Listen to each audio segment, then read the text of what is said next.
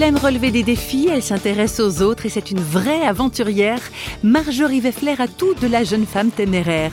Mais réflexion faite, si cette audacieuse mère de famille est partie s'établir en Jordanie avec son mari et ses quatre enfants, ce n'est pas seulement à cause de son caractère bien décidé et de son goût pour l'aventure.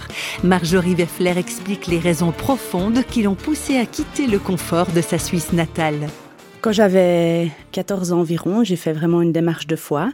Et puis à partir de ce moment-là, pour moi, c'était inconcevable de vivre une vie vraiment mettre au boulot dodo. Et dès ce moment-là, j'avais un, envie fort de, de, servir Dieu et de servir mon prochain. À partir de, de l'adolescence aussi, j'ai eu souvent l'occasion d'aller au Moyen-Orient. Puis j'ai tout de suite eu euh, vraiment un amour particulier pour cette culture, pour ce monde arabe, pour euh, ces paysages. Donc euh, ça, c'est quelque chose qui est toujours resté fort au fond de mon cœur. Et puis ensuite, euh, euh, quand j'ai rencontré mon mari, bah, c'était aussi euh, quelque chose qu'il désirait vivre. Donc on est parti s'installer en Jordanie.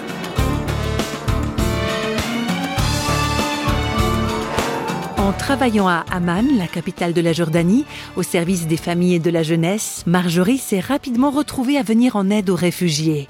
Alors une chose déjà qui me frappe, c'est que vraiment, bah, on touche à toutes les tranches de la population. Avant, je travaillais plutôt avec des enfants palestiniens pauvres. Et puis là, ben, on a toutes sortes d'enfants. On a des, fils d'avocats, des fils de médecins, des gens euh, bien éduqués qui se retrouvent du jour au lendemain euh, sans rien comme des gens plus pauvres. Enfin, il y a toutes les, classes de la société. Et puis, euh, bah, leurs histoires, des enfants euh, ouais, qui ont une, une bombe qui est tombée sur leur école, qui ont des bras dans le plâtre parce qu'ils ont eu des éclats. Euh, dans les bras qui doivent se faire opérer. Un autre petit qui veut plus parler parce que il est devenu muet suite aux horreurs qu'il a vues, etc. Donc on entend beaucoup d'histoires tristes. Un papa qui est tout seul avec ses trois petites filles de moins de, de 4 ans parce que sa femme supportait plus d'être réfugiée puis elle a voulu retourner en Syrie toute seule avec ou sans sa famille. Donc on voit beaucoup de, de déchirements, beaucoup de gens qui savent pas où sont leurs proches, aussi qui ont plus de nouvelles, qui, qui attendent un, un message, un signe d'espoir. Et puis aussi, ben, le, la difficulté de, se reconstruire quand euh, on n'a pas l'impression qu'il y a une fin, qu'il y a un bout du tunnel pour eux. Enfin, on voit pas vraiment pour l'instant euh, quelque chose se dessiner qui dit bah, ça va s'arrêter, euh, la paix va revenir, etc. Donc ça, c'est difficile.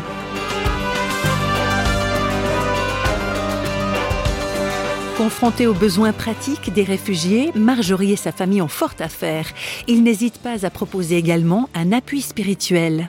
Quand on va visiter les gens, on leur propose non seulement une aide pratique, mais on leur propose aussi la prière. Et puis c'est quelque chose de, très fort. Il y a beaucoup de gens qui, n'ont plus que Dieu à qui se raccrocher.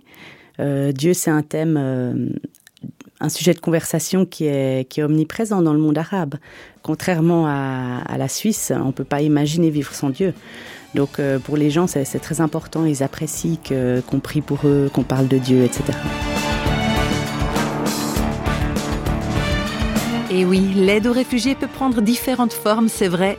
D'ailleurs, il existe une expression biblique qui dit que c'est en Dieu seul que se trouve le refuge.